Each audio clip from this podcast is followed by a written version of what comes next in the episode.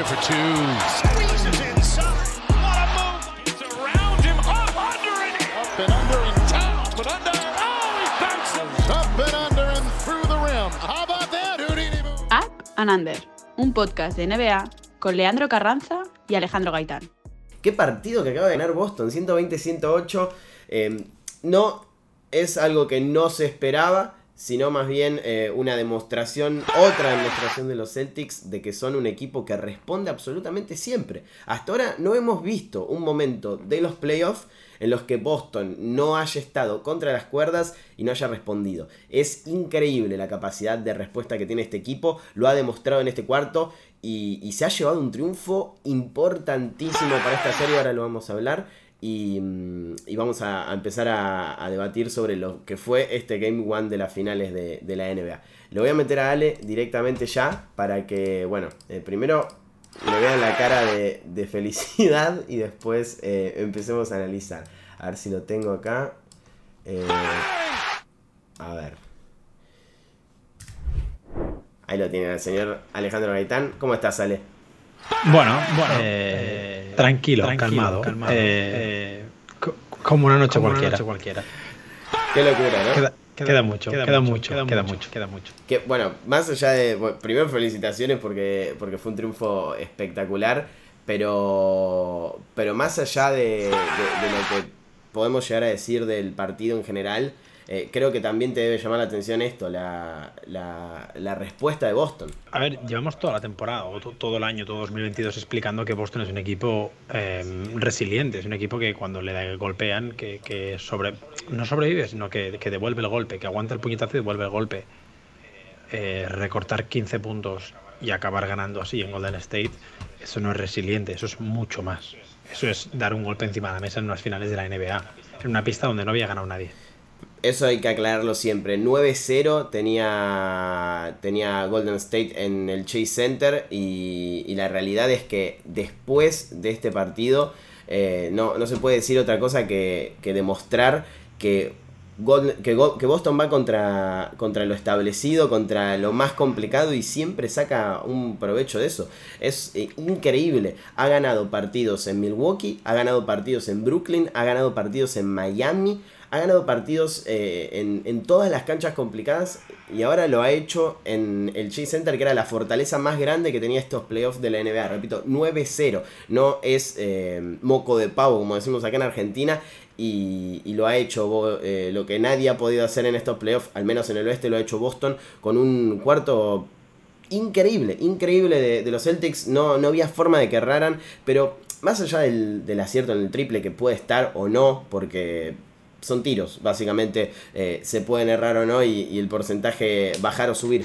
La toma de decisiones que han tenido en este último cuarto, porque habíamos visto un tercer cuarto de los Celtics eh, equivocándose y quizás eh, tirando mucho de Derrick White, de jugadores que sí entendían el partido, pero en el último cuarto es básicamente la demostración de que cuando están al 100% todos se conectan y, y no hay mucho rival que, que- o no hay un rival, mejor dicho, que pueda eh, sobreponerse a eso, porque eh, es increíble. El, el ataque de los Warriors es increíble. Pero la defensa de Boston es increíble también. Y al final, cuando el ataque de, Boston, de Golden State ha funcionado, ha coincidido justo con el momento en que el ataque de, de Boston ha dejado de funcionar y se han ido a más 15. Y al final, eso es lo que tiene Golden State, que, que te puede hacer parciales de eh, 11-1. Creo que el parcial por un momento era más 16 en el cuarto. Es lo que tiene el ataque de los Warriors. El problema es que la defensa de Boston también tiene eso. Y eh, estaba viendo comentarios de culpa de Steve Kerr que ha hecho. No, no, no. Steve Kerr no podía haber hecho nada. La defensa de Boston ha activado el, el modo nadie va a meter canasta y luego pues ha tenido la fortuna de que los triples han entrado. Porque hay una pizca de fortuna, hay una pizca de fortuna en los triples. Eh, me recordó mucho, por ejemplo, el partido que Milwaukee le remonta a Boston, que mete los siete triples que tira en el último cuarto. Evidentemente hay una pizca de fortuna. Pero la clave no son los 40 puntos de Boston, son los 16 de Golden State.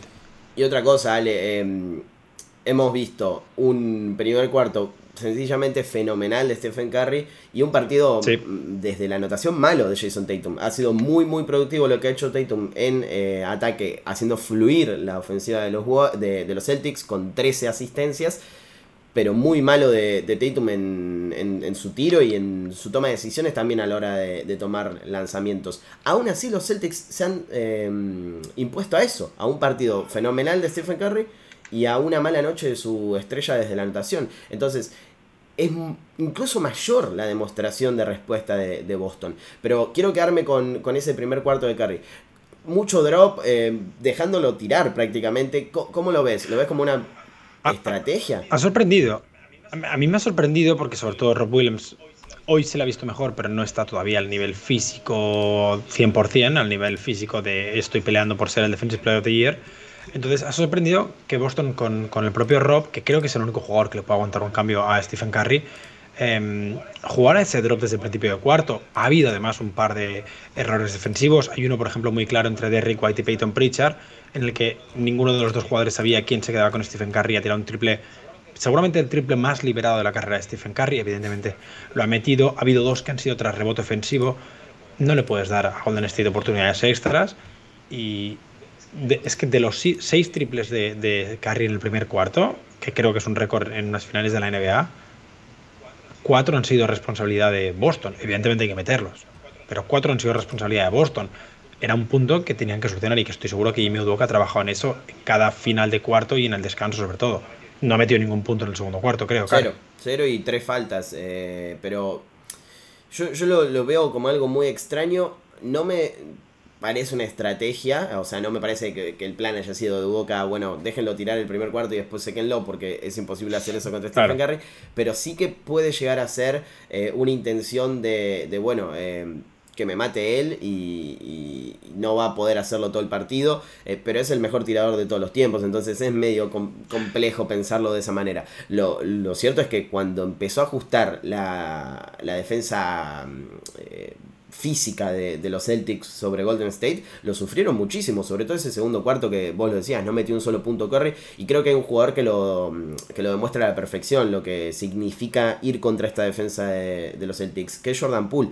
Si hay alguien que ha sufrido esta defensa hoy, es el perimetral de, los Celtics, es un, eh, de los Warriors, perdón, es un jugador que ha tenido muchos problemas yendo contra el físico de, de Boston y no ha sido factor ni de cerca. Los Warriors han sufrido mucho los minutos sin Curry cuando él tuvo que tomar el control del partido porque no lo ha podido hacer y, Boston se aprovechó muchísimo de eso.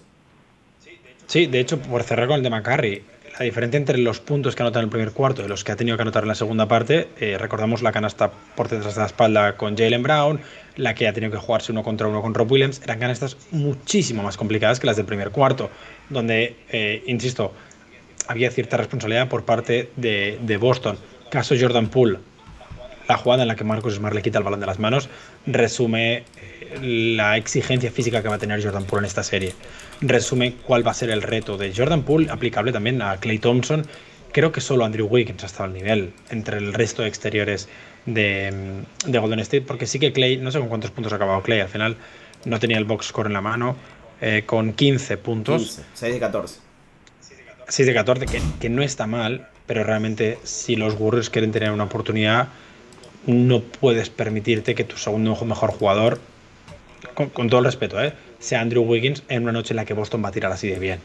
Creo que o bien Clay o bien Jordan Poole, evidentemente, de quien seguramente se esperaba más, tienen que tener una noche más efectiva. Y sobre todo, el problema es que si Jordan Poole no te aporta en ataque, al inicio del último cuarto, Jalen Brown lo ha destrozado en cuatro jugadas seguidas.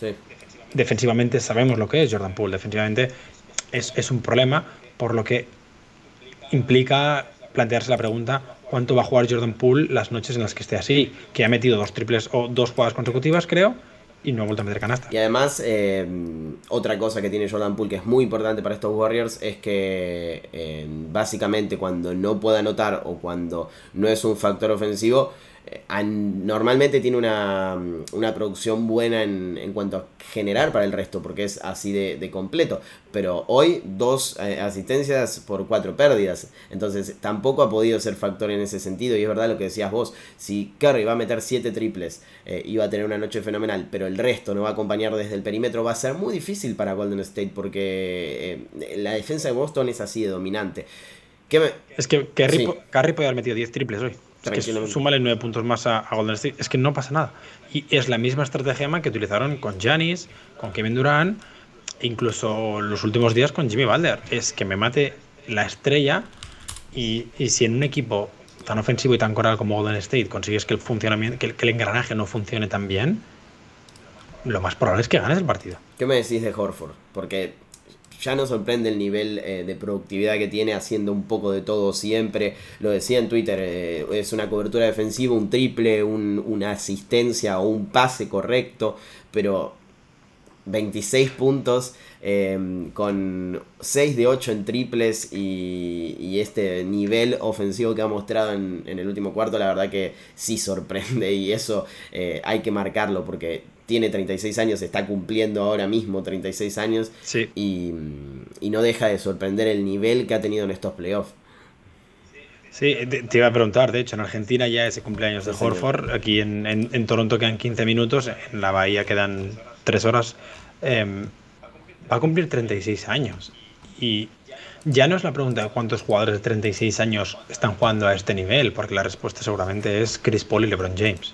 Mm, creo que no me dejo nadie más es cuántos jugadores de 36 años pueden ser titulares en su equipo y ser importantes. O sea, ya no es al nivel al que juega, que eso ya es, es una excepción. O sea, es una excepción. Es, es que haya mantenido su carrera a este nivel, que hayas tenido que esperar 141 partidos, si no me equivoco, de playoff para llegar aquí y que cuando llegas a las finales te conviertes en el jugador con más triples anotados en tu debut en las finales. Ahora, si ahora mismo nos preguntan quién es el MVP de las finales, en un partido, ¿quién es el mejor jugador hoy? Al Horford porque por la victoria es Al Horford. Claro, yo, habría dicho al seguramente en el tercer cuarto te habría dicho de Rick White. Sí, mm, partidazo además. Al final, del partido, al final del partido es Al Horford. Al final del partido es Al Horford. Podemos meter en la terna a Marcus Smart, ha metido 18 puntos, ha sido clave en ataque y evidentemente clave en defensa. Eh, Tatum 13 asistencias, Jalen acaba con 24 puntos por, por lo bien que jugó en el último cuarto sobre todo. Es una victoria colectiva. Y es que lo ha dicho todo el mundo, pero toca insistir. Golden State es un ataque muy, muy, muy bueno. Pero el problema no es el ataque de Golden State, el problema es la defensa de Boston. Porque cuando la defensa de Boston juega a este nivel, no te pueden dejar en 16 puntos en casa en el último cuarto, cuarto del primer partido de las finales de la NBA. Es, sin lugar a dudas, eh, una de las, no solo las mejores, eh, una de las defensas más completas que vi en mi vida. Eh, por, por, capacidad, por versatilidad. Habíamos visto momentos de, de, de, dominio grandísimo contra otros equipos, pero este es otro animal completamente distinto. Lo decíamos, no habían enfrentado un ataque como el de los Warriors y aún así han, han sacado a relucir ese, ese dominio defensivo que tienen eh, desde, ¿qué podemos decir? Desde enero, Ale. Eh, probablemente. Sí, yo, diría incluso mediado. Sí, desde el, dominio defensivo lo podemos comprar desde el 31 de diciembre, desde el día de los Suns. El dominio defensivo ya viene de, seis, más de cinco meses y, mucho. El, el, nivel absoluto desde mediados finales de febrero. Una locura, una locura. Y, quiero resaltar en ese contexto colectivo, porque no, no quizás eh, con, estos equipos es complicado ir por una super por una estrella en, partidos así. Podemos decir que Horford fue el mejor, probablemente podemos, podemos decirlo, pero es imposible no ir con lo colectivo. Y dentro de ese contexto colectivo, Derek White ha sido probablemente el jugador que mejor entendió el partido para mí, para los Celtics. Por momentos era el que hacía fluir el ataque, el que tomaba ese pase extra, el que eh, iba hacia el aro cuando lo necesitaban. Eh, defensivamente ha tenido un partido fenomenal, eh, cargando minutos contra Curry y, lo, ha hecho, lo ha hecho bárbaro. Es increíble lo de Ray White desde el partido 6 contra Milwaukee en adelante. Ha tenido una, una carrera de playoff brutal. Sí, sí, sí. Casi, casi. Tiene esos tres de Milwaukee, luego empieza un poquito más la serie de Miami Em, el primero, eh, yo creo que supongo que estaba pensando que su mujer se iba a ir de parte en cualquier momento. En el segundo no juega. En el tercero viene pensando en su hijo. Y ya desde el cuarto, eh, Derrick White es un jugador que a Boston le ha salido barato. A Boston ha salido barato. Sí, sí, sí, sin lugar a dudas. A ver, vamos a ver un poco lo que están diciendo en el chat. Qué bien que le hizo la paternidad a Derrick White. Eh, seis juegos más, de esperanza todavía hay, dice Rasnak, eh, fanático. pero por supuesto, o sea, queda muchísima serie, queda muchísima serie. Y estoy seguro que queda, queda un partido de Jordan Poole metiendo 30 puntos, queda un partido de Clay metiendo 30 puntos, queda un partido de Tatum metiendo 40 también. Eh, queda muchísimo, queda muchísimo. Pero lo que ha demostrado Boston hoy, remontando en diversas ocasiones, es, un, mensaje a la liga. Igual, Ale, eh, te lo decía en la previa, para mí el, partido más importante parece un cliché, pero es este. Eh, era este, porque mm, Golden State no había perdido local. Boston era un equipo que normalmente gana sus series de visitante en estos playoffs. Y, y ese choque de a ver quién se imponía iba a ser vital para, para el, sentar las bases de esta serie. La serie es larguísima, eso está claro. Y, Golden State eh, todavía tiene la chance de, ganar su partido en casa y después robar uno en Boston. Porque lo ha hecho siempre que, pudo con, Steve Kerr al mando. Han ganado un partido de visitante durante, creo que todas las series que él, que él entrenó. Pero, pero no es solamente el triunfo. Es la demostración de, bueno, estoy mal, pierdo el tercer cuarto por paliza básicamente, voy y me repongo en el último y te gano en tu casa cuando nadie más te había ganado. Eso es Boston en esta noche. No es solamente la victoria, el 1 0 y, ya está. Eh, un partido más de una serie a 7 partidos. No, no, no. Es un triunfo que además es una sentencia y que además es golpear la, la mesa demostrando que es un equipo que, a diferencia de los que ha enfrentado Golden State, se repone segundos después de, sufrir. Eh, es decir, la respuesta de, Boston es minutos, tal vez después de, comerse un, un, parcial terrible en el tercer cuarto, que a Memphis, a Dallas o a cualquier otro equipo hubiese sentenciado. Vale, te pregunto por, por Steve Kerr, porque es que lo estoy viendo mucho en los comentarios también, lo he visto en Twitter. Em, ¿Crees que Steve Kerr tiene un papel en lo que acaba de pasar? No, para nada. Eh, se lo comía Phil Jackson, se lo comía Greg Popovich, se lo comía eh, una, mezcla entre Red Auerbach y, y, todos los que nombré antes, eh, este parcial de, Boston, porque es increíble, o sea, es, muy difícil de, contener eso. yo creo que la gente a lo que va es más a un algo que se le critica siempre a Steve Kerr, que es eh, las rotaciones y cómo saca jugadores, supuestamente, según lo que cree la, gente, em, en los momentos en los que están en racha. Pero de Kerry no se le puede decir nada, tenía tres faltas, ¿por qué no lo va a sacar? O sea, es preferible perder a tu jugador eh, en el tercer cuarto porque tiene cinco faltas y, no lo vas a poder tener más en todo el tercer cuarto o sacarlo para que juegue eh, eso, esos minutos. entonces quizás un poco eso, pero no veo muchas críticas eh, con, argumentos a lo que hizo Kerr. No, es que tampoco tenía mucho margen de mejora. También no, había mucho margen de trabajo, es lo que digo. O sea, al final el parcial Boston lo ha hecho. Eh, hablo de memoria, pero lo ha hecho con Pritchard en pista al principio, eh, al inicio del último cuarto. Lo bien que jugó Pritchard ha permitido que Smart descansara un poquito más. Y no recuerdo si Em, ha empezado con Rob y luego ha cerrado con, Horford. entonces, era un tema de que, mm, sin importar quién sacara o quién entrara en Golden State, Boston tenía un plan y iba a llevarlo a. lo iba a cumplir.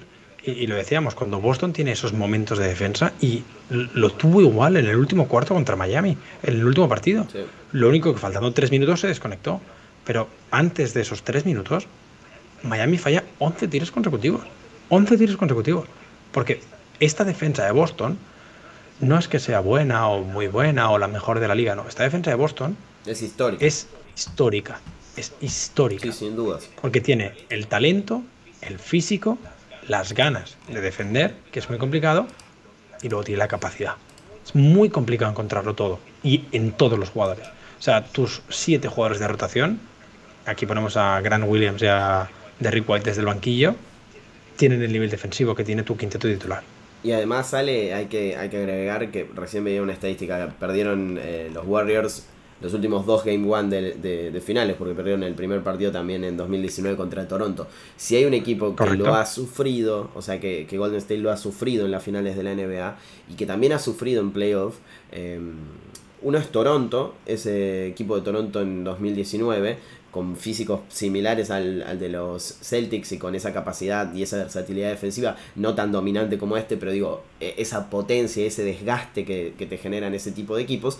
Y el otro es eh, Oklahoma City, en las finales de conferencia de 2016. Eh, un equipo también muy físico, muy fuerte, eh, que, era capaz de cambiar, que era capaz de, de, mostrar esa versatilidad. Recuerdo con Ibaka eh, siendo, siendo fundamental en ese sentido, también en, en Toronto. pero por eso digo, estos equipos a Golden State le, complican la vida porque, porque le generan un desgaste que no, que no tiene normalmente contra otros rivales. Eh, es mucho más fácil dominar para los Warriors cuando un equipo no es tan físico como estos Celtics. Para cualquiera, eh, pero digo, para el estilo de juego de, Golden State es eh, un, rival muy duro, muy complicado el que tiene ese, ese estilo. Y, y Boston creo que podemos decir, un cuarto no lo, no lo demostró, el primero, pero después fue creciendo esa capacidad hasta prácticamente secar al mejor ataque de los playoffs. Sí, y clave era sobrevivir cuando no mostraras tu nivel, porque comparto que Boston ha empezado un poco em, con el pie izquierdo, pero ahí ha habido un par de triples de Derrick White muy importantes. Eh, has sobrevivido el primer cuarto perdiendo solo de cuatro cuando Curry ha metido creo, 21 puntos en el primer cuarto. Has llegado al descanso ganando por dos puntos. Increíblemente. Esa es la primera parte de Curry. Y luego, incluso cuando se han ido a la máxima, ha sido de 15 al final. Eh, eh, de Golden State. Ahí te lo he chequeado. Creo que la máxima ha sido de 15. Eh, incluso cuando se han ido a 15, Boston ha seguido. Y lo hablaba, con, lo hablaba con Leo Marco por privado y me decía, ¿crees que Tatum ahora se va a encender? Y le digo, esto no va de Tatum esto va de parar a Golden State, esto va de conseguir stops. Y porque al final el ataque de Boston empieza en la defensa.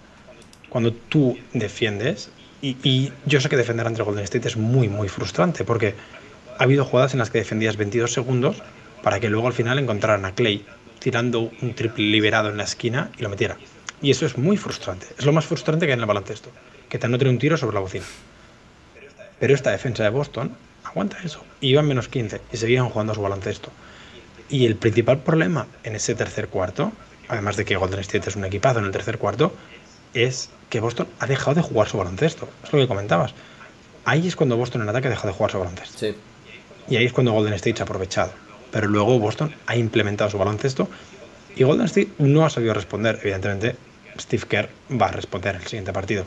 Yo creo que mm, lo, si tengo que eh, de alguna manera definir lo que ha sido este primer eh, partido es eh, algo que decía en Twitter, que es Boston responde siempre. Y no, no es una cuestión de, de bueno, tener una racha que, que, de alguna manera emparche la racha del otro equipo o, tener un, buen pasaje y, ponerte en partido. No, no, no, es eh, ante un problema o ante un gran eh, arranque del otro equipo, seguir jugando siempre el mismo básquet y, no irse nunca de, ese ritmo, no irse nunca de ese ritmo. Son muy pocos los momentos en los que Boston se ha ido de, ese... Mm, de, de, ese plan que tiene Udoca y que llevan a la perfección. Podría decir incluso que recuerdo uno solo, que es el de los últimos minutos de la final, del séptimo partido de las finales de conferencia, en donde casi lo tiran por la borda, pero se entiende por una cuestión lógica de, no sé, estar ahí del, triunfo y llegar a las finales. Después no me acuerdo un momento de estos playoffs en donde Boston eh, haya perdido el ritmo y, más allá de si ganó o perdió el partido o lo pasaron por arriba o no, lo que sea. Eh, siempre juegan a lo mismo y nunca se van a ir del libreto más allá de lo que pase con el otro equipo. Y son eh, constantes en ese, en ese sentido. ante un bajoncito del otro equipo, te lo hacen pagar siempre, pero absolutamente en todos los partidos. Y eso creo que, que lo demostró en este, en este juego y fue la gran clave sí, hubiese sido muy distinto si no entraban todos los triples que metió Al Horford o, o Pritchard en ese último cuarto. Pero bueno, es básquet y eso pasa. Ahora, entraran o no, el concepto es siempre el mismo. Sí, exacto. Eh, ha habido momentos en los que Boston ha dejado de jugar su, su, baloncesto, también por un tema de que Smart y Horford han perdido partidos, de que había bajas, pero el equipo con, con la mente estable y con piernas, que al final son seguramente eran los dos grandes retos de estos Celtics, era ver cómo iba a afectarles mentalmente jugar unas finales de la NBA. Bueno, parece que bien. Y luego, segundo, a qué nivel físico van a llegar. Bueno, hemos visto el mejor Rob, mm, yo creo que desde Brooklyn. Entonces. Con, hasta, hasta bloqueó un triple carry, así que. Esa, claro, entonces Boston a ese nivel es un gran reto. Es un gran reto para, para Golden State si consigue jugar a su baloncesto. Que, que, es la clave al final en unas finales de la NBA. Hacer a tu equipo jugar, hacer al rival jugar a tu baloncesto. Sí, sí, sin lugar a dudas. O sea, pero más allá de eso, eh, si vamos con el, con, el lado optimista para los hinchas de los Warriors que están en el, en el chat, eh, es una serie de 7 partidos. Recién Draymond Green decía, lo dominamos durante 41 minutos. Eh, hay que, no, lo, comparto yo tampoco. Sí que quizás impusieron sus condiciones durante varios minutos. Eso puede ser. Eh, el primer cuarto y el tercero probablemente haya sido de Golden State en cuanto a controlar el partido. sí pero, pero, pero es una serie muy pareja, o sea, eh, este, esta racha brutal de, Boston no quiere decir que Boston va a pasar por arriba a los Warriors. Eh, la realidad es que ni, ni, ese tercer cuarto de, Golden State decía lo contrario. Eh, son equipos que lo que mejor hacen, creo yo, es eh, potenciar sus virtudes y minimizar al máximo las, las, del rival. Y por momentos lo ha podido hacer eh, Boston en este, partido. Yo creo que lo ha hecho mejor que, Golden State en este partido y por eso lo ganó. Eh, pero, pero es una serie larguísima. Ahora, 1 de 5 de, triples de Jordan Poole, 0 de 4 de Draymond Green, tirando yo creo en demasía, pero bueno, es Draymond Green y, normalmente esos tiros los toma, aunque no, no sea un gran triplero salvó la noche en cierto punto Otto Porter Jr., que metió un 4 de 5. Eh, pero necesita muchísimo más de Clay Thompson y, de Jordan Poole, creo. Eh, no, no, van a ganar eh, esta serie si Curry tiene que tirar del carro como lo hizo en este juego. No, buen partido de Andrew Gudala también, del que lo digo públicamente, yo no me esperaba nada y ha jugado por delante de Gary Payton y, ha sido importante. Creo que ha metido 7 puntos, un triple. El triple de Andrew Gudala cuando Boston empezaba a remontar desde la esquina ha hecho, a mí me ha hecho daño. O sea, he sentido que era como una puñalada. Y Boston ha respondido muy, muy bien. Mm, Otto Porter ha jugado un buen partido. Andrew Wiggins ha jugado un buen partido también. Creo que, creo que ha sido el segundo mejor jugador de, los Warriors. Bueno, Kevin Looney, seguramente el segundo mejor jugador de los Warriors, perdón. Kevin Looney y luego Andrew Wiggins por, la defensa de Kevin Looney también. la defensa, evidentemente, el rebote, el rebote ofensivo. Em, pero es lo que dices si Boston va a jugar a este nivel, que creo que es un nivel excelso, ¿eh? es, muy, es muy difícil mantener este nivel. Si Boston va a jugar a este nivel, mmm, Golden State no es que necesite a Clay, es que necesita a Clay y a Paul. O, o alguien más. Necesita uno o dos piezas. Es que lo, que me preguntaban recién Al en el chat eh, o, en Twitter, ya no recuerdo. Eh, me preguntaban algo así como. ¿Crees que, que, Boston va a tener este. Va, va, a seguir teniendo esta suerte con el tiro? Es que no, no, no, primero no es, no es suerte, no creo en la suerte. Y después eh, no, es no es tanto el, acierto solamente, sino más bien la toma de decisiones de Boston. Eh, hubo una jugada, creo que falla Derek White el triple, que fue eh, un movimiento de pelota estilo Spurs de 2014, que y, y, era, recuerdo ese movimiento porque era cuando Golden State estaba abusando de Boston. O sea, era cuando el, cuando el parcial malo, cuando estaba menos 15 o así, que ese momento ha sido como muy optimista en el banquillo, aunque el triple no ha entrado, pero el movimiento ha sido muy bueno, es cierto, lo recuerdo. Entonces, eh, va más allá de eso, va, va en, el sentido de hacer que Boston no pueda em, jugar su básquet, eh, porque el triple puede entrar o no entrar, Boston puede jugar un partido fenomenal, pero si sale 0 de 18 en triple, probablemente pierda el partido. Eh, la, clave está en, para los, para los Warriors, está en tratar de desconectar a, a los Celtics, que cuando empiezan a jugar como jugaron el primer cuarto, eh, tirando de aclarados o tirando de mano a mano con, con John Jalen Brown eh, sobreexigiendo su capacidad de, de, pique y, perdiendo la pelota y trabándose, son mucho peores que cuando hacen eso. Por más que entren o no entren los triples liberados luego, son mucho peores y dañan mucho el partido cuando juegan así. El tema es que es muy difícil hacer que Boston se, vaya por ese lado, porque como digo, normalmente ajusta rápido. Sí. Em, un dato sobre la defensa de Boston. En los primeros tres cuartos ha cambiado en un 18% de los pick and rolls. Ha cambiado en el sentido switch, o sea, ha cambiado el defensor, que es la defensa que tiene Boston, o que ha tenido Boston todo el, todo el año. por eso en el tercer, en el último cuarto, 30% de los pick and rolls ha cambiado, que es una cifra ligeramente superior a lo que viene haciendo en estos playoffs. O sea, ha vuelto a su defensa de todos los playoffs de moneda. A lo que íbamos, eh, podemos hablar de Smart contra Curry, pero muy probablemente después los emparejamientos terminen siendo otros porque Boston eh, juega así y no lo sufre. Porque mm, si estuviéramos en otro caso te diría, bueno, a ver, eh, Stephen Curry contra Dwight Powell. Y probablemente termines el partido lamentándote que, se dio ese emparejamiento eh, por, no ajustar. Pero Robert Williams no, no lo sufre, eh, Horford tampoco, sí que obviamente Curry te va a notar de todos modos, Pool lo mismo, eh, pero, pero la realidad es que tener esa versatilidad contra un equipo que tiene tantos recursos es un, oasis en el desierto para los Celtics y, la realidad es que no, lo vienen haciendo eh, en estos playoffs solamente. Lo, tienen aceitado desde hace 4 o 5 meses como decíamos antes y, creo que llegaron en el momento justo a una serie que les iba a plantear el desafío máximo. Entonces es como haber pasado todas las pruebas hasta llegar al, al, examen más importante que es las finales contra un equipo que, que ataca como Golden State. Y, podemos decir que lo probaron, por lo menos en este primer partido, con, con nuevo con 10. Sí, eh, no ha habido presión mental, o sea, creo, creo que lo de la experiencia en las finales eh, es un tema que se toca mucho, pero al final lo explicaste el otro día. La experiencia en las finales la tienen Clay, Dre y Curry. Los demás no la tienen. Los demás no la tienen. Y, y los jugadores de los Celtics tienen la mayoría más de 60 partidos en playoff. Es cierto que cambia, es cierto que no es lo mismo, ¿vale? Que incluso para, la prensa las finales es diferente. son, sí, puede ser, pero eh, es como... Pero no es como pasar, no es como pasar de pretemporada a, a playoff. O sea, O sea, recién escuchaba Boston, Boston ha jugado séptimos partidos de finales de conferencia. Eso, recién, escucha, eh, recién, hace unas horas escuchaba algo así como las finales son distintas a los playoffs, como los playoffs son distintos a la temporada regular. Yo no estoy tan de acuerdo, no jugué ni playoffs, ni finales, ni voy a jugar temporada regular en mi vida, salvo que los Kings me quieran fichar. Eh, pero No, pero no jugarías playoffs. Y no jugaría playoffs, exacto. Eh, pero mm, gracias por el halago a la remera, eh, Fede.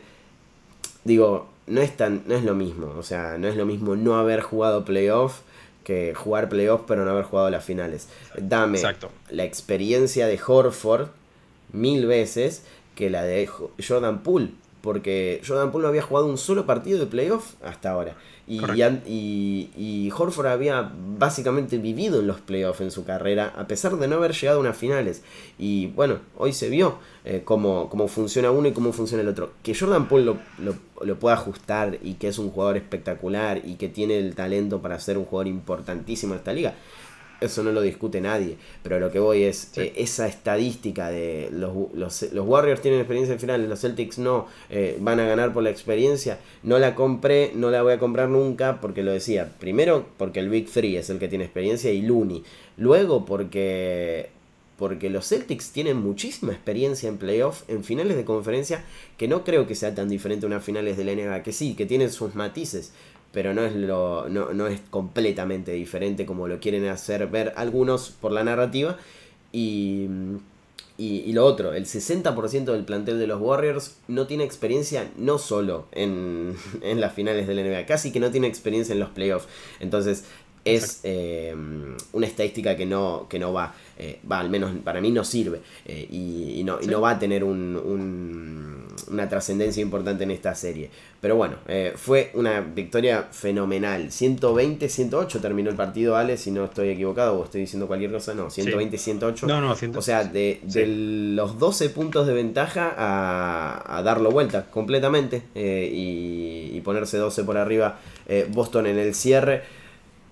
Sí, justo estaba viendo que del 78-92 pasan al 120-105. O sea, el parcial es de eh, 13 a 42, exactamente, desde los tiros libres de Derrick White al final 46, eh, 16, perdón, ganó Boston el último claro, cuarto.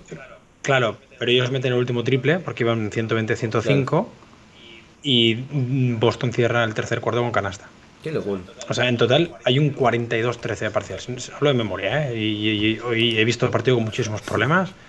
Mm, ha sido horrible.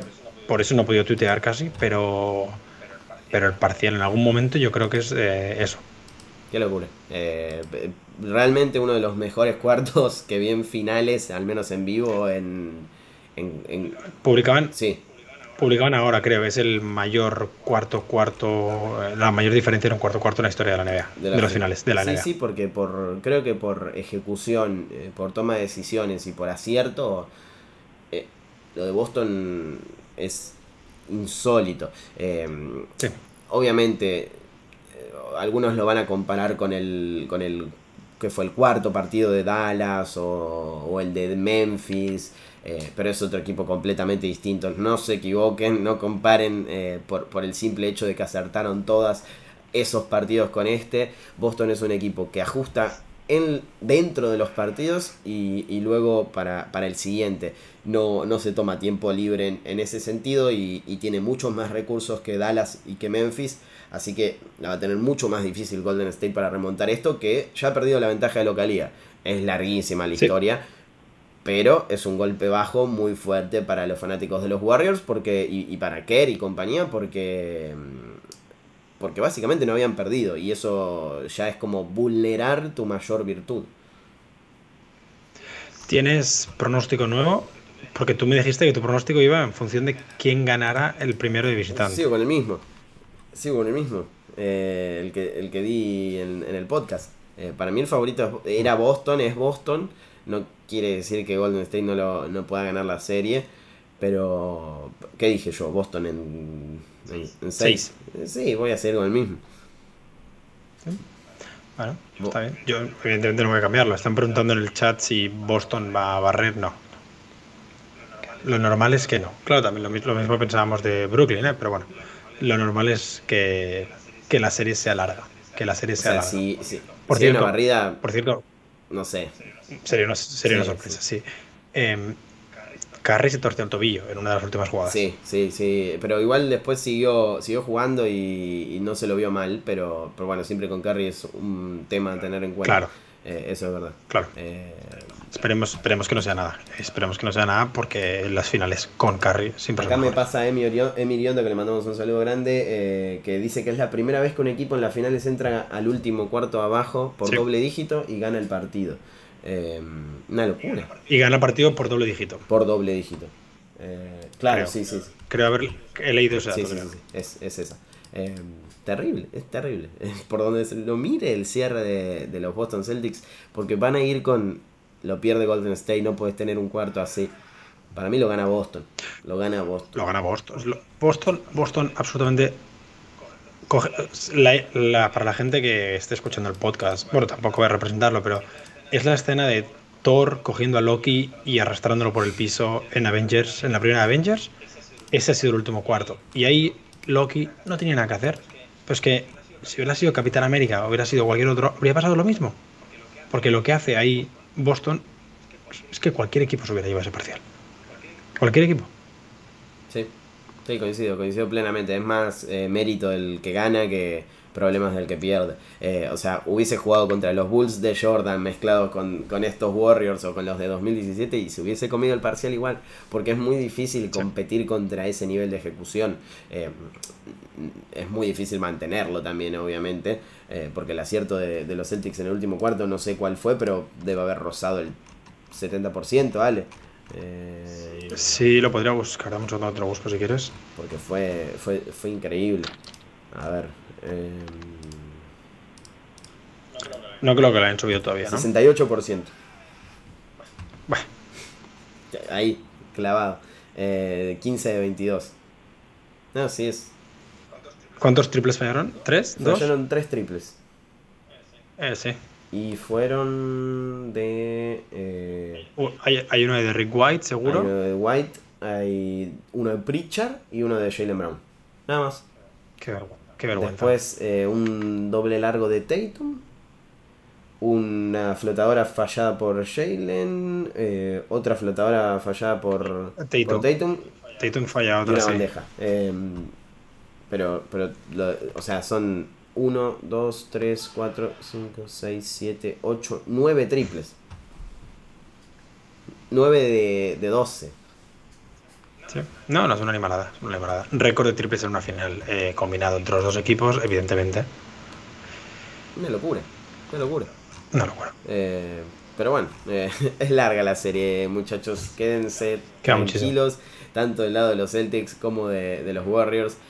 Nos han dado una, unas finales de, un Game One de las finales que, que la verdad que no, no nos podemos quejar porque tuvo de todo, tuvo absolutamente de todo y, y un poco mostró la, la esencia de ambos equipos. Eh, en menor medida la de Golden State en ese tercer cuarto. Creo que el- lo, de, lo de Boston se vio muy muy fuerte en, en el último, pero son, son esos dos conjuntos, apabullantes por momentos, que, que tratan de minimizar al rival con, con sus virtudes y, e imponer su ritmo de juego. Y en este caso fue, fue mejor lo que hizo Boston en, en ese último cuarto y se termina llevando el partido justamente en, en el Chase Center, vulnerando la casa de los Warriors por primera vez en todos los playoffs. Nos vamos a ir yendo, Ale, porque nos van a matar eh, y ya, ya nos Sí. pasamos de la hora. Eh, le queremos agradecer, no sé ni cuánta gente hay en, en vivo.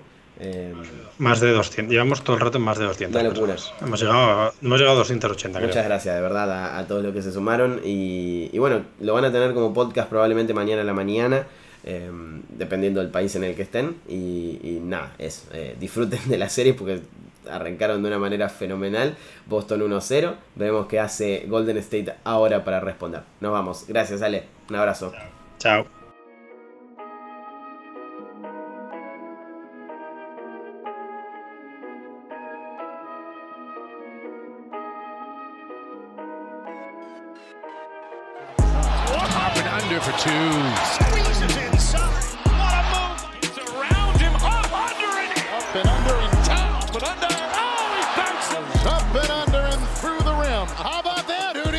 Up and Under, un podcast de NBA con Leandro Carranza y Alejandro Gaitán.